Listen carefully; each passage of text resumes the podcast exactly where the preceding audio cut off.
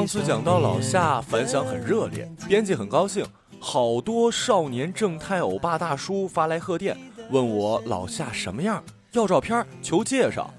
这么好的姑娘，那谁不要啊？真是瞎了狗眼。我征询老夏意见，那咱就放张照片。他心里偷乐，脸上不屑，一撇头，捂住正在和某个总的电话，小声说：“没空伺候。”他是真的没空。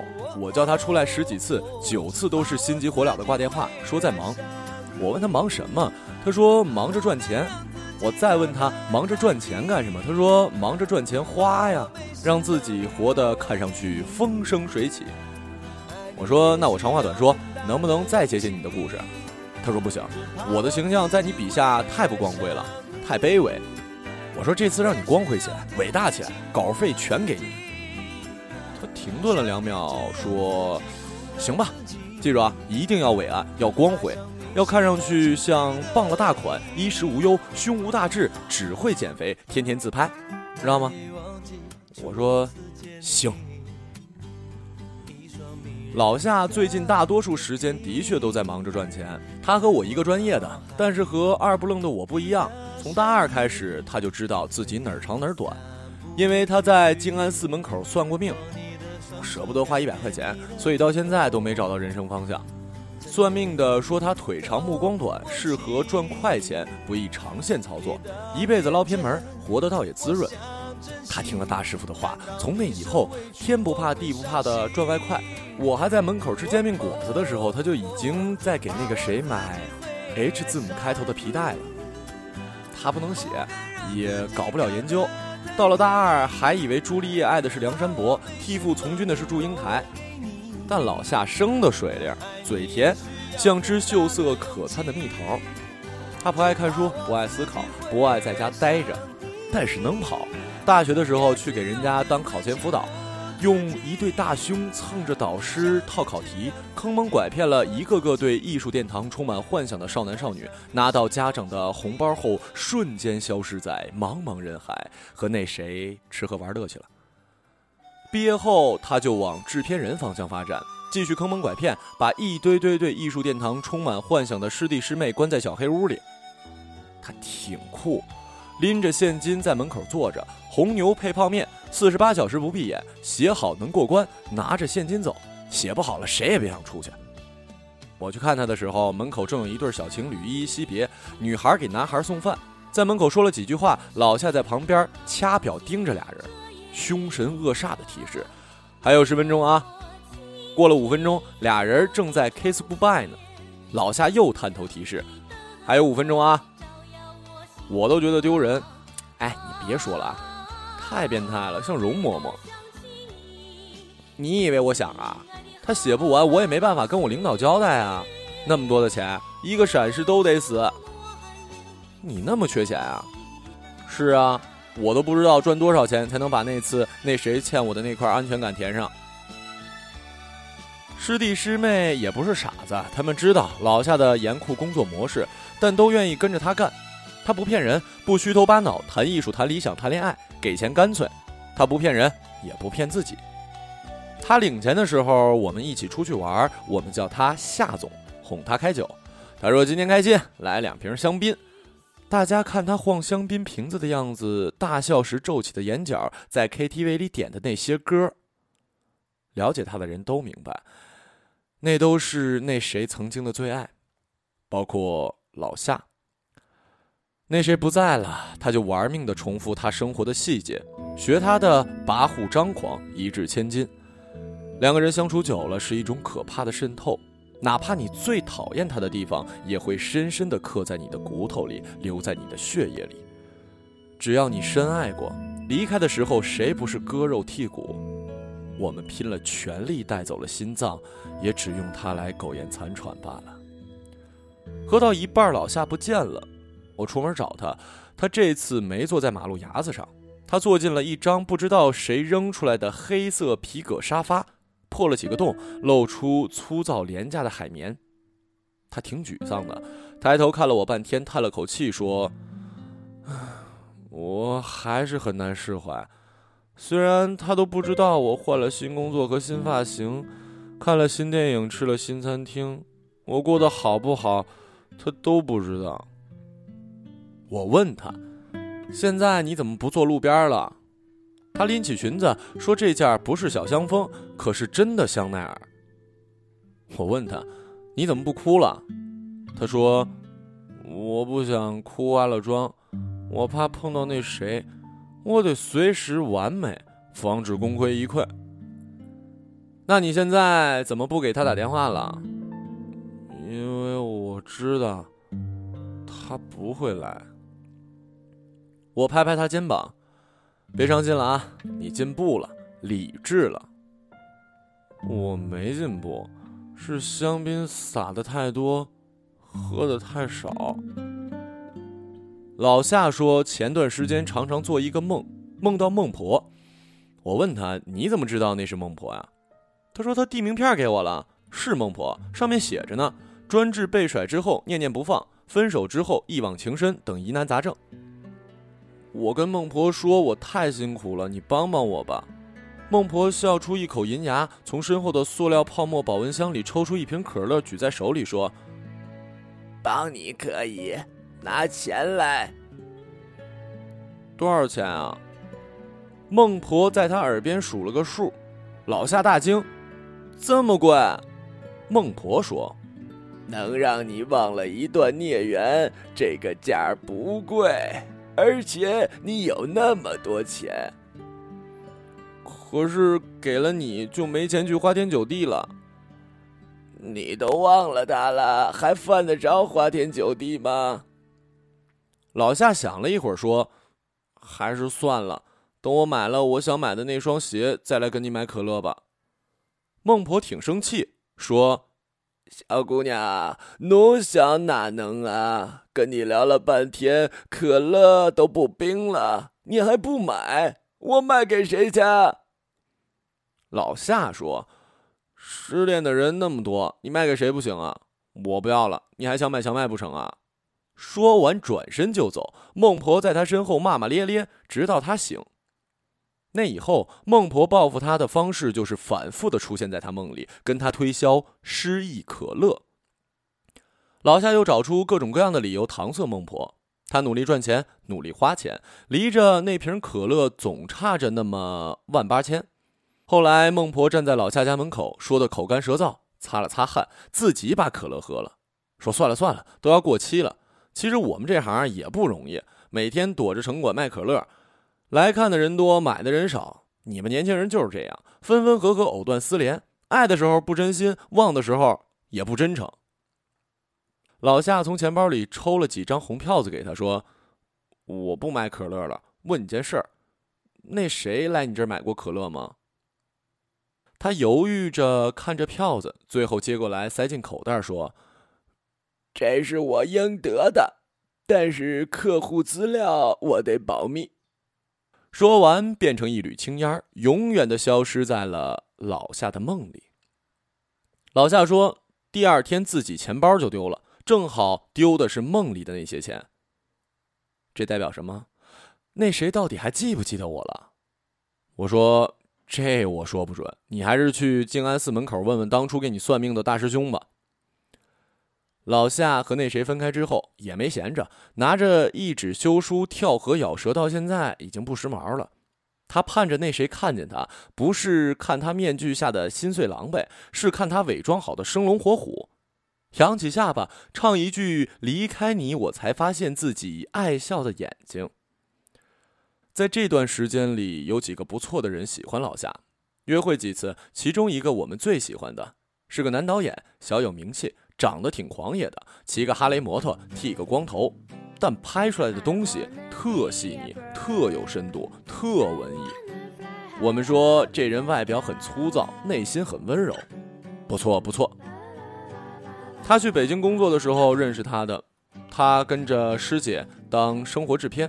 在旁边数盒饭呢，临时缺个演员，导演发脾气骂副导演，老夏在旁边听着他们吵，大家没办法，他转身把外套一扔，说：“把衣服拿来，我换上，你们别找了，我来吧。”他跟着折腾了一天，在三十八度的高温天气里杵着。他在监视器后面看着，看着角落里脸上写着好奇心的老夏，晒得都懵了，还是保持充沛的感情，演得兢兢业业。其实镜头根本扫不到他的脸。拍了一天，导演说这大妞够二，够耐操，我喜欢。后来老夏回上海，导演特地跑到上海找他，我们正吃饭呢，他突然冒了出来。跟从楼下上来似的，胡子都没刮干净，杵在门口坏笑的看着老夏。另一个朋友说：“我靠，名人呢！”狗腿子跑到门口把人家迎进来，他和我们打个招呼，点了碗牛肉面，吃的满头大汗。我们觉得吃牛肉面都能吃的这么性感，不错不错。吃完牛肉面，老夏挺不给面，说：“吃完你就走吧，我们还得接着玩呢。”导演嘻嘻哈哈，一边吃一边说：“混了这么多年，还没哪个妞我拿不下来的呢。”老夏说：“我你还真拿不下来。”导演说：“那些被我拿下来的开场白也都是这句。”你脸皮怎么那么厚啊？导演筷子一放，跟服务员招手买单。姑娘们之后去哪儿玩？不嫌弃我跟着吧？我们眼睛里闪着星星，连忙摆手啊，不嫌弃，不嫌弃。朋友一把推开老夏，说：“别理他，拿我拿我，我好拿呀。”那天导演一直跟着我们，默默结账，眼神没从老夏身上离开，直到老夏喝醉，把他扛回家。第二天，我们迫不及待地跑去老夏家探听情况。人走早饭凉，老夏刚从床上爬起来，叼着牙刷给我们开门。我跟老夏说：“你还不难过，是因为你不给自己机会。你看那那谁，现在多风生水起。”是他们都不适合我。世界上哪有完美啊？先凑合凑合，让自己的生活上了正轨。凑合也不能找他呀，他看着挺粗犷的，但是根本不能看《电锯惊魂》，他晕血。你说我怎么能跟他在一起呢？老夏和那谁在一起的时候，经常在家蹲着，吹着空调，看着血腥暴力的悬疑片，约定以后每年都在万圣节看最新的《电锯惊魂》。那谁说？你想想看，儿女成群，一起吃着糖，喝着酒，抽着烟，看着《电锯惊魂》二十里锯着大腿，多他妈爽啊！老夏两眼放光。从那以后，老夏关于幸福生活的幻想就是儿女成群，《电锯惊魂》。其实那天早上，老夏早上一醒，看着导演那么大一人全在他小沙发上睡着，有点于心不忍。把他拍醒，蹲在沙发边表示感谢，说：“你真好，但我没办法，刚失恋走不出来。我没跟别人说过，但我告诉你，你看我这么努力呢，动机其实一点都不高尚，就是想赚钱。你知道我为什么想赚钱吗？我天天幻想着我前男友家里能落魄了，他没吃过苦，等他落魄的时候，我就把我的钱都给他花，他一定回到我身边的。你说我贱吗？”导演揉揉眼睛，撑着下巴，忍不住笑了起来。他摸摸老夏的头发：“我在你这个年纪也失恋，难过的在腰上纹了一个特傻逼的身，现在还留着。有些事情很难过去，可能一辈子都在别扭，但生活却一直在继续，不会停下来等谁哭够了再让他变老。”老夏听着就哭了，问他：“那我怎么办呀？”“不怎么办。”上床睡觉，一觉接一觉，总有一天醒来你会觉得释然。我一会儿飞机回去，等这个工作结束了，我再来找你，开开心心的，别有压力啊。你干嘛还来找我呀？我喜欢你啊！我跟你说了这些，你还喜欢我呀？是啊，就是这么贱的。有时候我在想，我们在人群里寻找的，好像并不是更加接近完美的人。我们寻找的只不过是旧人四散在新人脸上的眉眼，只不过是他们身上的小习惯和坏毛病，变态到哪怕一个慢性胃炎也能成为迷人的地方。如果我们找不到，就只能把自己变成曾经的那谁，一个人在空调房里吃着全家桶，看着《电锯惊魂》里锯大腿，在电影血肉四溅时泣不成声。只有可乐明白，你在难过些什么。说来也巧，后来老夏去跟一个电视剧剧组的外拍，在吉普岛，偶遇了那谁，也不算偶遇，是他在朋友微博看到了老夏在吉普岛的定位，他假装去度假，其实是工作。他也在吉普岛，从酒店开车过去。他看到老夏的时候，他正在沙滩上打电话。演员的航班因暴雨迟迟不能起飞，这边一堆人等着他，各种协调和安抚老板，声音保持着献媚和兴致昂扬，其实已经皱着眉头，焦躁地用脚趾在沙滩上戳动。那谁站在他身后，看着他手忙脚乱的打了半个小时的电话。之后回过头，阳光不偏不倚的透过厚重的椰子树叶，打在老夏的脸上。他看到那谁，以为自己是晒晕了，上去直接抽了那谁一耳光。然后，他竟然还在。老夏一下没忍住，忘了在心里打了一万遍的草稿，如何炫耀自己过得如何好，除了看着他哭，一句话也说不出来。原来爱到深处就是耍无赖，自己的心和理智耍无赖。你在这干嘛呀？女朋友有假，带她来玩。老夏当时就疯了，对着那个谁大喊：“你个大骗子！当时我们说好了一起来普吉，你干嘛带她来啊？那么多岛，你为什么偏偏带他来这儿啊？”你是不是也要跟他儿女成群，一起看《电锯惊魂》啊？那谁没说话，看着老夏喊到气绝，他挺难受的，抽着鼻子跟他说：“你看，我们不在一起了，但是也都来了普吉，别再难受了，生活里少了谁都一样的。”老夏跟那谁说：“你绝对还爱我，否则你不会来。”我是爱你，我也觉得我这辈子最爱你。可是现在我们都开始了新的生活，不是也挺好的吗？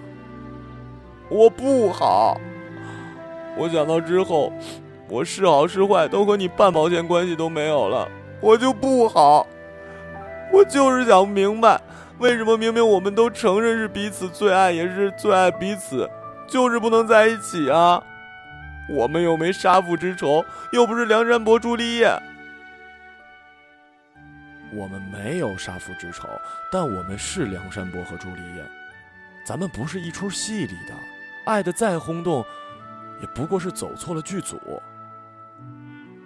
他们在烈日下站着，汗水、眼泪混在一起，咸成一块海域，谁也说不出话来，谁也不想浪费最后的时间说那些。我爱你，我爱你，对不起，没关系，好好的，祝你幸福之类的话。他们用沉默在本应该属于他们的岛上放逐了各自的记忆。后来他开车走了，老夏说：“咱们以后还是朋友吗？”那谁答非所问，说：“以后你要是遇到了困难，第一个打电话给我。”我没说过，其实那谁和老夏分开之后。也不好过，他给我打过电话，问老夏过得好不好。我根据老夏的指示，照本宣科，把他形容成世界上过得最好的人。那谁说：“哦，没什么事儿，我就是常在他们家楼下的小龙虾宵夜，看他房间里灯很久没亮了，不知道他过得好不好。”那谁的哥们儿告诉我，他每次在外面玩完，带着一群兄弟和小妞，说去吃全上海最好吃的小龙虾。不管在哪儿玩，开多远的车，也要到老夏楼下的那个小龙虾。他的哥们儿明白，他想缅怀，但是必须有人陪伴。这段感情对他来说，也是一针一针的把颜色刺进皮肤里，洗掉它实在太痛苦、太艰难。不如就让他留在那儿，在皮肤爬满皱褶的过程中，慢慢褪色。老夏没跟大部队从吉普岛回上海，直接飞去了北京。我们纷纷恭喜，说他终于放下了。他说：“是啊，是啊，感觉北京人民更喜欢他，一定能赚到更多的钱。”他给我发短信，看他小腿上纹了一刀电锯切下的痕迹，我吓了一跳，打电话骂他疯了。他在电话里笑起来，说是彩绘上去的，酒精一擦就掉了。老夏说：“原来孟婆收了他的钱，还是回答了他的问题。如果下次还能见到他，我得谢谢他。但是他说，他再也不会想去买失忆的可乐了。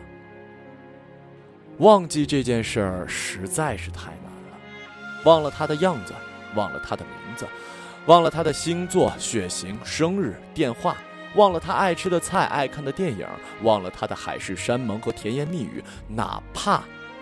忘了他是怎么爱你的，你也忘不了自己是怎么爱他的。我说，那就记得吧。嗯，那就记得吧。起码老娘以后呢，也是爱过的人了。红尘滚滚，我们这种小人物也就靠着爱过，让自己光辉伟岸了。据他说，是彩绘的纹身。他回来后，我们把他按在沙发上，泼了二锅头，使劲擦。也没擦掉。本来想写个简短的汇报，不留神又说了这么多。我跟老夏说：“我把你的故事打散在小说里，我让你和那谁，在我故事里有个好结局。哪怕你是朱丽叶，他是梁山伯，全世界人觉得你们不配，我也给你们一个好结局。但是，现实生活里，咱们都是小人物，就别计较那么多了。如果我们忘不了，那就记得吧。”我们当记忆是那谁留下的刺青，让我们这些小人物在红尘滚滚中与众不同。